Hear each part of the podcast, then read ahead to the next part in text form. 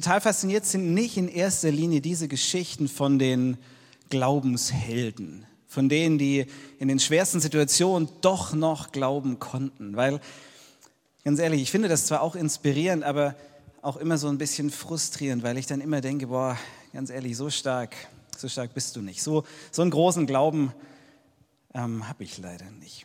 Nein, was mich fasziniert, sind nicht die Glaubenshelden, sondern besonders im Neuen Testament und in den Evangelien diese Tatsache, dass da ganz normale Menschen am Werk sind, die nicht irgendwie heiliger und toller und gläubiger sind, als du und ich es auch sind, sondern die zweifeln, die immer wieder nicht glauben können, so wie Petrus, wie wir es gerade gehört haben. Und er ist beileibe nicht der Einzige. Und nirgendwo sonst im Neuen Testament findet man eine höhere Zweiflerdichte. Ja, mehr Zweifler auf einem Haufen als an Ostern. Und das kann man auch schon verstehen, weil dieses ganze Osterthema, das ist ja schon so ein bisschen unglaubwürdig. Letzten Sonntag haben wir in unserer Predigtreihe zum Glaubensbekenntnis angeschaut oder das Thema angeschaut, was für die meisten Menschen heute relativ schwierig zu glauben ist, nämlich, dass Jesus von einer Jungfrau geboren sei. Und ich habe euch gesagt letzte Woche, dass ähm, das Thema, es ist quasi ähm, für Menschen in Deutschland glauben an die Auferstehung als an die Jungfrauengeburt. Allerdings sind es nicht arg viel mehr. Laut einer Studie von evangelisch.de glauben das nur 35 Prozent aller Deutschen. Und wenn man sich jetzt quasi die christlichen Konfessionen anschaut, ähm, an die Jungfrauengeburt glauben irgendwie 30 Prozent und 35 an die Auferstehung, also ein Tacken mehr an die Auferstehung. Und wenn man sich das jetzt auf die Konfessionen anschaut, dann sieht man, Mitglieder der evangelischen Kirche, 48 Prozent glauben, dass äh, Jesus von den Toten auferstanden ist. Von der katholischen Kirche sind es 52 Prozent, also ein bisschen mehr. Und von den Freikirchlichen sind es immerhin 59 äh, Prozent, also ein bisschen mehr, aber ehrlich gesagt, auch in Freikirchen nicht die große Mehrheit. Nicht die große Mehrheit glaubt, dass Jesus von den Toten auferstanden ist. Evangelisch.de, die schreiben so zusammengefasst, an die Auferstehung Jesu glaubt in Deutschland jeder zweite Christ. Also nicht jeder zweite Deutsche, sondern nur jeder zweite Christ. Und ich habe keine Ahnung, wie das heute Morgen hier bei uns ausschaut. Ich mache jetzt auch keine Umfrage, aber ich vermute, es ist relativ ähnlich. Ich meine, es ist halt auch echt schwer. Schwer zu glauben, dass einer, der wirklich tot war, nicht nur so ein bisschen scheintot, sondern, sorry, sondern so richtig mausetot, so mit einsetzender Verwesung und allem drum und dran, dass so jemand wieder lebendig wird. Das kann man sich halt eigentlich nicht vorstellen. Und wenn du damit Schwierigkeiten hast, das zu glauben, ist überhaupt kein Problem.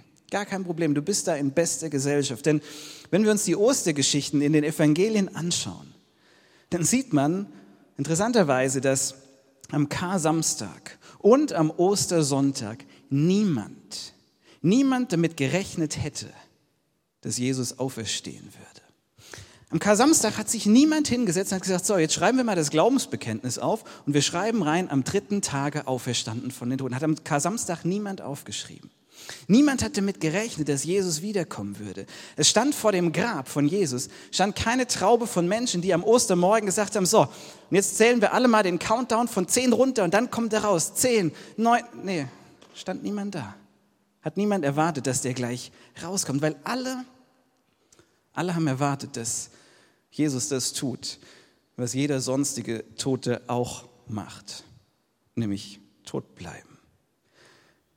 Und wenn wir uns die unterschiedlichen Personen anschauen, was über die geschrieben wurde, dann sieht man, da wurde nichts beschönigt, die wurden nicht im Nachhinein gläubiger, zuversichtlicher, hoffnungsvoller irgendwie dargestellt, als sie es waren. Nee, nee, sondern ganz realistisch. Sie waren erschöpft, sie waren hoffnungslos am Ende. Kein Happy End sondern einfach nur End.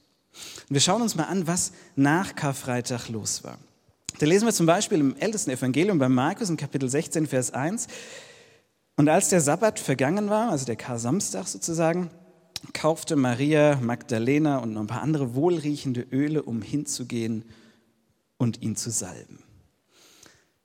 Maria Magdalena will Jesus salben. Und dass Markus berichtet, dass sie das nach dem Sabbat macht, das zeigt einfach, ja, vorher war einfach keine Zeit. Das ging nämlich alles viel zu schnell. Am Donnerstag wird Jesus verhaftet, dann am Freitag, zack, zack, Jesus wird verurteilt und hingerichtet, er stirbt am Kreuz und kurz bevor der Sabbat abends beginnt, kommt Josef von Arimathea, ein Geschäftsmann, und er beerdigt Jesus noch schnell in seiner Grabkammer im Fels und wälzt so einen großen Stein vor die Tür, damit dieser Leichnam von Jesus erstmal aufgeräumt ist.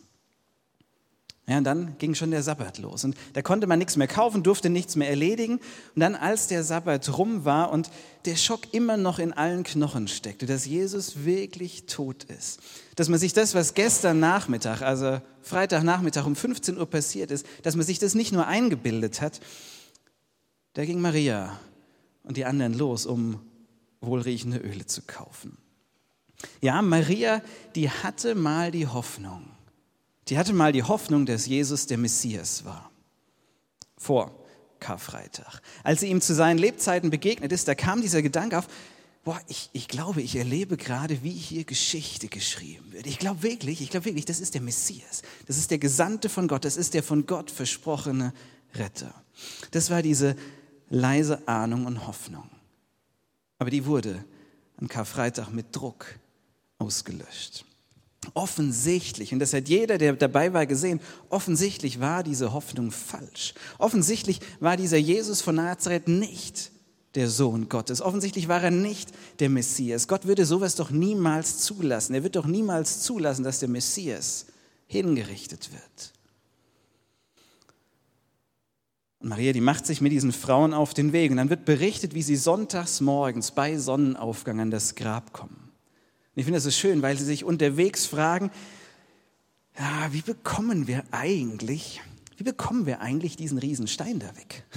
Ja, der, der ist dieser Riesenstein, aber wie bekommen wir den weg? Irgendwie müssen wir doch da reinkommen zu Jesus, damit wir ihn salben können, damit wir ihm die letzte Ehre erweisen können, damit wir emotional Abschied nehmen können. Ihre Frage war nicht, wann kommt der raus? Sondern die Frage ist, wie kommen wir rein? Wie können wir diesem Toten die letzte Ehre erweisen? Wie können wir verarbeiten, dass hier alles, an was wir geglaubt haben, kaputt gegangen ist? Und dann steht da, und sie sahen mit ihren eigenen Augen, dass der Stein weggewälzt war. Und die schauen in das Grab rein und stellen fest, das Grab ist leer. Und laut Lukas hat Maria dann nicht den Happy Osterfreudentanz aufgeführt, ja, so, uh, das Grab ist leer, das Grab ist leer. Nein, nein, nein, nein, nein. Sondern sie sieht ein leeres Grab und ist tief traurig weil sie dachte, der wird geklaut. Irgendjemand, sie kann noch nicht mal sagen, wer, und das macht sie verrückt, weil sie nicht weiß, wer es war. Irgendjemand hat ihn gestohlen und sie wird so gern wissen, wo er ist. Einfach um nochmal in Ruhe Abschied zu nehmen. Sie schauen in das leere Grab. Maria, Magdalena und die anderen Frauen, sie sind tief traurig. Niemand, niemand hat am Ostermorgen eine Auferstehung erwartet. Und selbst ein leeres Grab hat ihnen keine Freude gebracht, sondern nur Trauer. Und die Frauen, die sind zurückgelaufen zu den anderen Leuten, die Jesus nachgefolgt sind. Und sie erzählen den anderen, Leute, das, das, das Grab ist leer. Und da waren, sogar, da waren sogar Engel und die haben uns gesagt, dass er auferstanden ist. Die haben uns gesagt, er ist auferstanden. Und sie erzählen das den anderen. Ähm, kein Problem, am Ostermorgen klingelt es auch manchmal, vor allem wenn man Geburtstag hat. Könnt ihr ihm nachher alle gratulieren. Das finde ich jetzt ganz doof, dass ich euch das gesagt habe, aber macht nichts. So, ähm, da freut er sich nachher. So, also ähm, wo war ich? Ähm, genau, die Frauen kommen zurück zu den anderen Jüngern, zu den Leuten, die Jesus nachgefolgt sind und sagen, hey, in diesem leeren Grab, das war nicht nur ganz leer, sondern da saß irgendein Engel drin und diese Engel haben gesagt, dass der auferstanden ist. Jetzt könnte man ja denken, also jetzt so langsam müsste so langsam mal diese Ostermessage durchsickern. Laut Lukas 24, 11 haben die anderen denen nichts geglaubt. Da war nichts mit, jawohl, wir haben es doch gewusst. Ich meine, warum hat das so lange gedauert? Äh, hätte auch am Samstag schon auferstehen können oder sowas. Nee, nee, nee, nee, nee. Petrus, der so viel mit Jesus erlebt hat, den wir gerade gehört haben, der rennt selber zum Grab, guckt rein, sieht, es ist leer und wundert sich. Und denkt so, komisch. Ist doch komisch, leeres Grab. Vorgestern war er noch drin, seltsam. Mehr nicht. Kein Glaube. Nichts mit Ostern, kein Auferstehungsglaube, nur immer noch Karfreitagsgewissheit. Wenn du heute hier bist, weil man an Ostern halt mal in, so in die Kirche geht und du denkst ganz ehrlich, dieser Jesus, das war schon ein, schon, das war schon ein inspirierender Typ, aber mehr auch nicht. Der ist halt gekreuzigt worden. Das ist eine tragische Geschichte, aber, aber auferstanden. Auferstanden, das kann ich nicht glauben. Wenn du das denkst, dann bist du in beste Gesellschaft. Die engsten Vertrauten von Jesus, die haben nicht an seine Auferstehung geglaubt. Niemand hat das geglaubt. Niemand hat damit gerechnet. Selbst vor dem leeren Grab dachten sie, der ist immer noch tot. Der wurde halt geklaut, umgebettet, was auch immer. Aber niemand dachte, jawohl, let's party, der ist auferstanden. Was mich an diesen Evangelien fasziniert, ist, dass diese vier Autoren, Matthäus, Markus, Lukas und Johannes, dass die alle vier den Unglauben der Jünger, der Menschen beurkunden. Sie dokumentieren Zweifel und Unglaube. Die haben ja die Evangelien, also diese Lebensberichte, so 30 bis 50, äh, 70 Jahre nach Jesu Tod aufgeschrieben, 60 Jahre. Und eigentlich wenn du eine Bewegung schaffen willst, ja, wenn du sagen willst, okay, ich will jetzt gerne mal hier dieses Christentum so ein bisschen anschieben und du schreibst dazu Texte auf, dann macht es Sinn, wenn du die Anfänge möglichst glorreich darstellst, ja, möglichst voller Vertrauen, aber nicht voller Unglauben. Aber genau das ist das Thema, das sich durch alle Ostergeschichten, Osterberichte durchzieht. Dokumentierter Zweifel, dokumentierter Unglaube. Und wir sehen da, das waren keine leichtgläubigen Spinner. Das waren keine Schwärmer, die sich ein X für ein UFO machen ließen. Das waren keine, die sich an so einen Fantasiestrohhalm geklammert haben. Nee, das waren ganz, ganz nüchterne Realisten.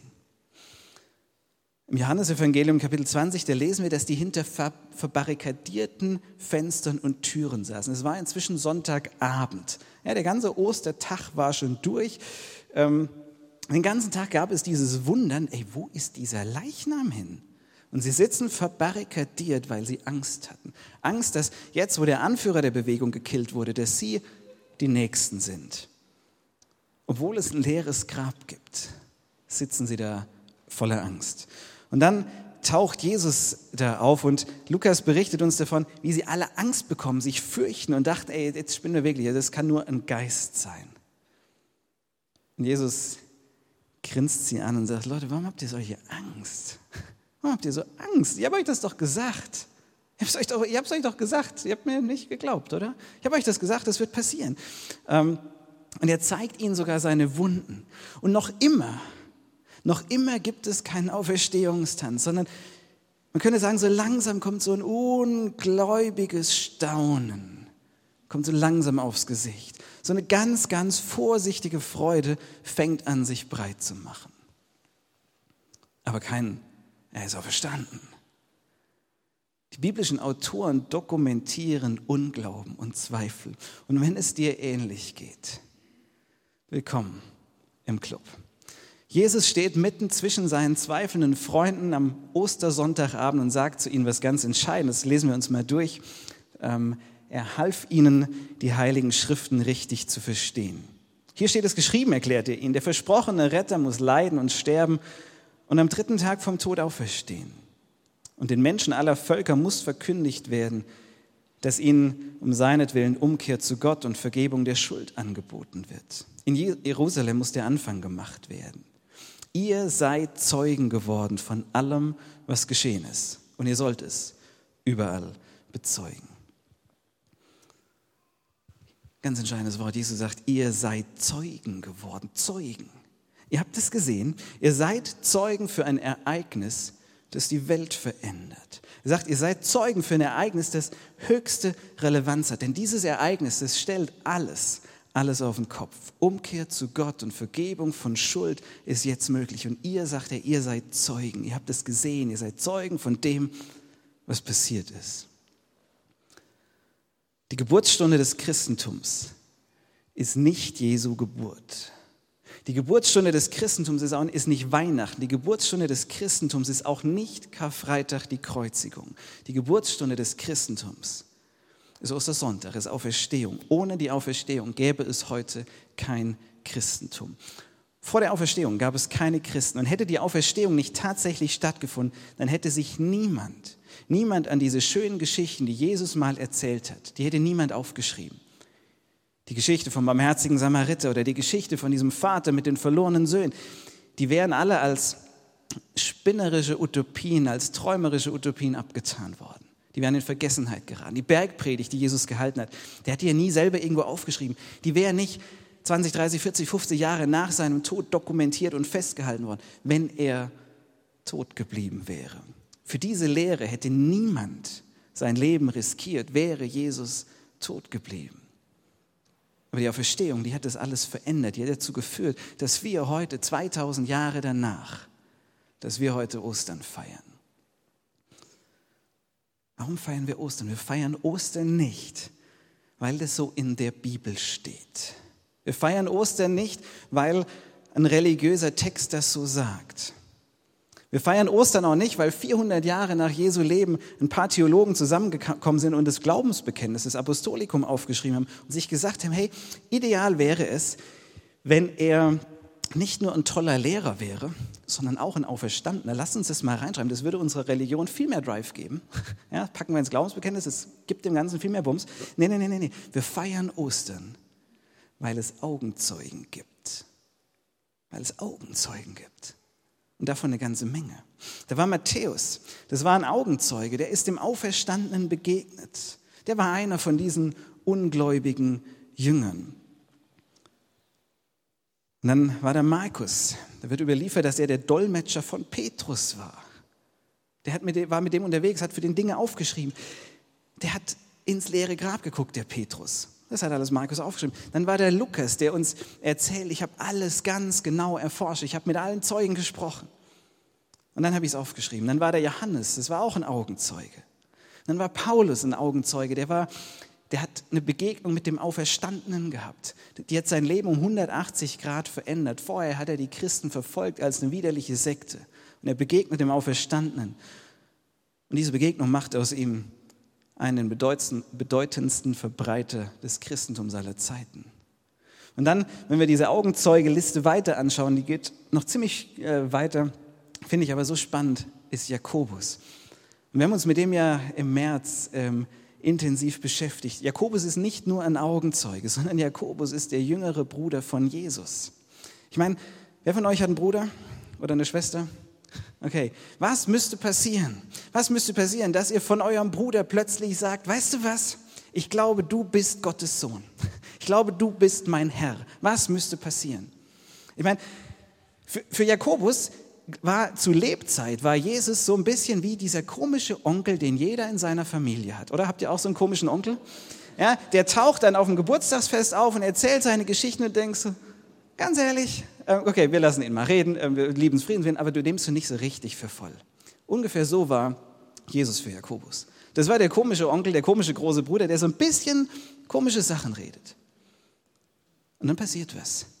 Laut 1. Korinther 15 begegnet er Jesus als dem Auferstandenen. Und dann fängt er an, zu seinem Bruder Herr zu sagen und sagt, der ist in Wirklichkeit Gottes Sohn. Obwohl er mein großer Bruder ist. All diese Zeugen, Matthäus, Markus, Lukas, Johannes, Petrus, Paulus, Jakobus, all diese Augenzeugen, die haben dieses Ereignis dokumentiert. Das ist der Grund, warum es die christliche Kirche gibt. Das ist der Grund, warum wir heute Ostern feiern. Die Grundlage unseres Glaubens ist nicht ein Buch oder eine Idee, sondern ein historisches Ereignis, nämlich die Auferstehung Jesu von den Toten. Und das haben diese Augenzeugen unabhängig voneinander dokumentiert. Ihr werdet meine Zeugen sein. Und dieses Ereignis, das hatte Auswirkungen.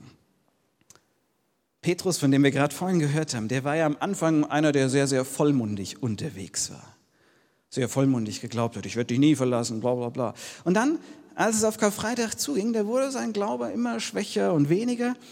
Und er hat Jesus verlassen. Und als er dann von einer 16-jährigen Magd am Feuer gefragt wurde, gehörst du nicht auch zu diesem Jesus? Da sagte er, nee, nee, nee, nee, niemals, ich habe noch nie geglaubt, ich gehöre doch nicht zu dem. Und dann, an Ostersonntag, hat er wieder geglaubt. Wenn man sieht, wie er dargestellt wurde, dann sieht man die ganze Zeit so ein bisschen wankelmütig, sehr vollmundig, aber dann auch sehr schnell den Schwanz wieder eingezogen. Und sein Ende ist daher sehr bezeichnend. Laut der Überlieferung wurde Petrus von Kaiser Nero exekutiert, wegen seines Glaubens. Also der, der bei Gefahr gekniffen hat, der gesagt hat, oh nee, damit habe ich nichts zu tun, der lässt sich von Kaiser Nero im Jahr 67 nach Christus für seine Überzeugung hinrichten, dass Jesus auferstanden ist. Das macht doch keinen Sinn. Es sei denn, der ist tatsächlich auferstanden. Und dieser Petrus, der schreibt vor seiner Hinrichtung aus Rom noch verschiedene Briefe. Und zwei davon sind bis heute erhalten, zwei Briefdokumente von einem Augenzeugen von Jesus. Von einer, der ihn lebendig gesehen hat, der ihn sterben gesehen hat und der ihm dann als Auferstandener wieder begegnet ist. Und er sitzt da jetzt mittlerweile als alter Mann und schreibt an die Christen des ersten Jahrhunderts. Und das, was er schreibt, das ist für die Leute relevant gewesen. Aber ich glaube, das ist für dich und mich heute auch noch relevant. Er schreibt, gelobt sei Gott, der Vater unseres Herrn Jesus Christus. In seinem großen Erbarmen hat er uns neu geboren und mit einer lebendigen Hoffnung erfüllt. Petrus schreibt, er hat von Gott ein neues Leben, eine neue Art zu leben empfangen. Und er sagt, und ich bin voller Hoffnung, lebendiger Hoffnung. Und wenn man das so liest, dann will man ihn fragen, sag mal, was für einen Grund hast du denn zur Hoffnung? Was für einen Grund hast du, alter Mann, der du in Rom sitzt und bald hingerichtet werden wirst? Was für einen Grund zum Hoffen hast du denn? Was ist, der, was ist die Grundlage deiner Überzeugung, die dich dein Leben riskieren lässt für diesen Jesus, von dem du hier behauptest, dass er Gottes Sohn ist, dass Gott der Vater von Jesus ist? Das Gute ist, wir müssen ihn nicht fragen, er sagt es selbst, im nächsten Vers sagt er, und diese Hoffnung gründet sich darauf, dass Jesus, vom Tod, Jesus Christus vom Tod auferstanden ist. Wenn du Petrus fragen würdest, worauf gründet sich dein Glaube? Was ist für dich das A und O des Glaubens? Dann würde Petrus nicht sagen, also ja, diese pazifistische Grundlehre von Jesus, die hat mich wirklich überzeugt. Und auch das Doppelgebot der Liebe, das finde ich wirklich philosophisch ein überragend überzeugendes Konzept. Würde er nicht sagen. Nee, er würde sagen, mein verlorener Glaube, mein totgegangener, mein beerdigter Glaube, der wurde auferweckt, als ich dem Auferweckten, dem Auferstandenen, als ich meinem auferweckten Freund begegnet bin. Das ist die Grundlage für ihn. Und dann sagt er, was diese Hoffnung beinhaltet, welche Hoffnung in ihm lebt. Er sagt, diese Hoffnung zu einem unvergänglichen und unbefleckten und unverweltlichen Erbe, das Gott im Himmel für euch bereithält.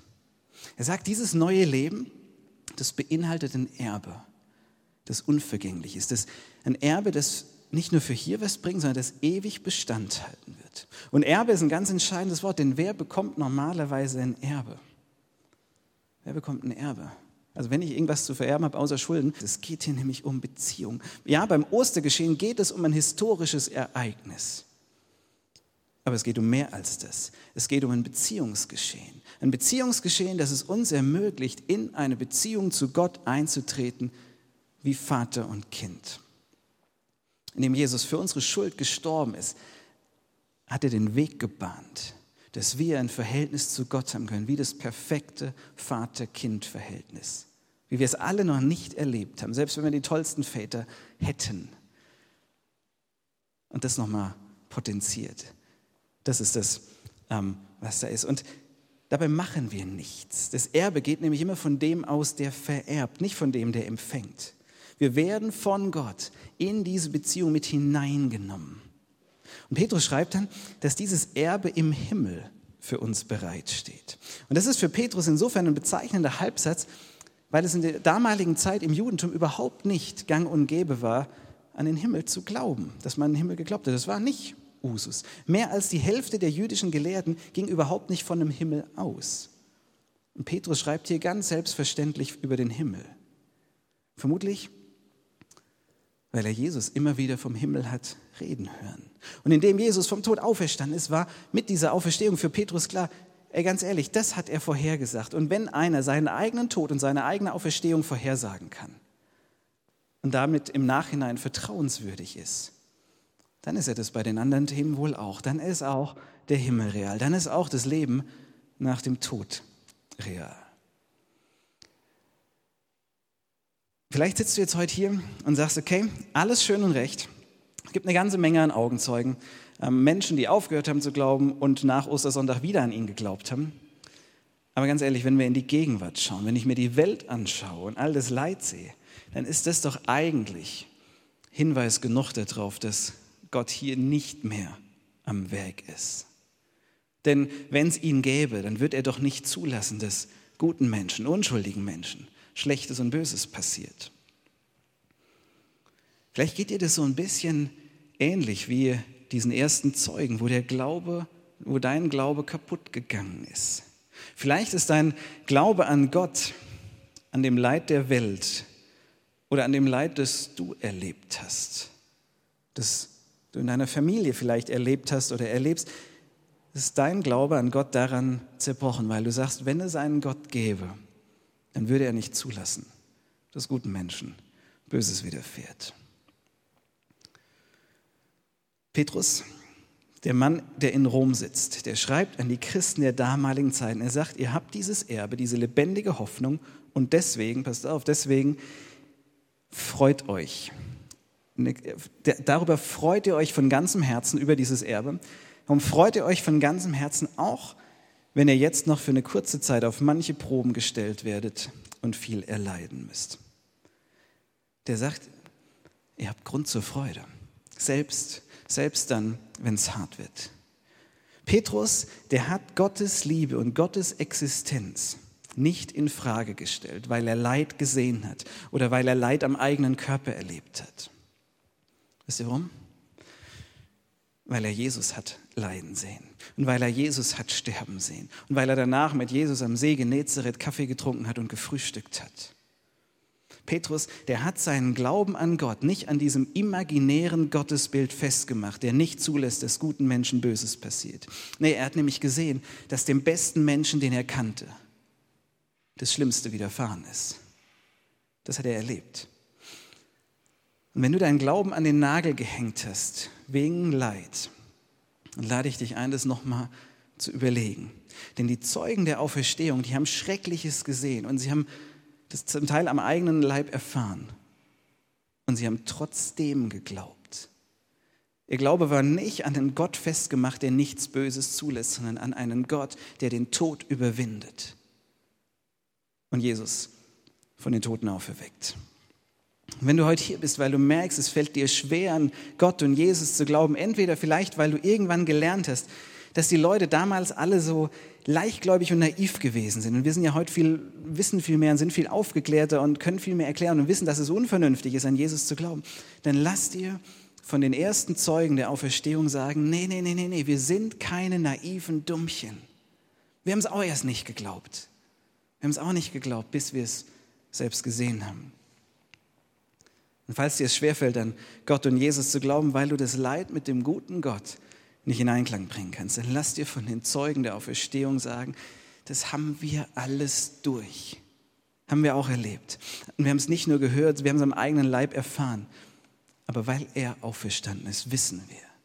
Wissen wir, dass Gottes Kraft und Liebe größer und stärker ist als das stärkste Leid. Ja, stärker als der Tod selbst. Und noch ein letztes. Vielleicht, vielleicht fällt es dir schwer, weil oder auch immer mal wieder schwer, an Gott zu glauben, weil du ihn nicht spürst. Weil du ihn nicht so spürst, wie das vielleicht manchmal auch andere Christen, die du kennst, äh, behaupten und auch erleben. Dann lade ich dich ein, hör auf die ersten Christen. Hör auf die ersten Christen, für die die Grundlage ihres Glaubens kein Gefühl auch kein religiöses Gefühl war, sondern Grundlage ist und bleibt, und ich habe es jetzt heute, glaube ich, 25 Mal gesagt, ähm, Grundlage ist und bleibt die Auferstehung Jesu von den Toten. Alles andere, wenn du deinen Glauben auf irgendwas anderes gründest, wird immer wackelig sein, wird immer anfechtbar sein.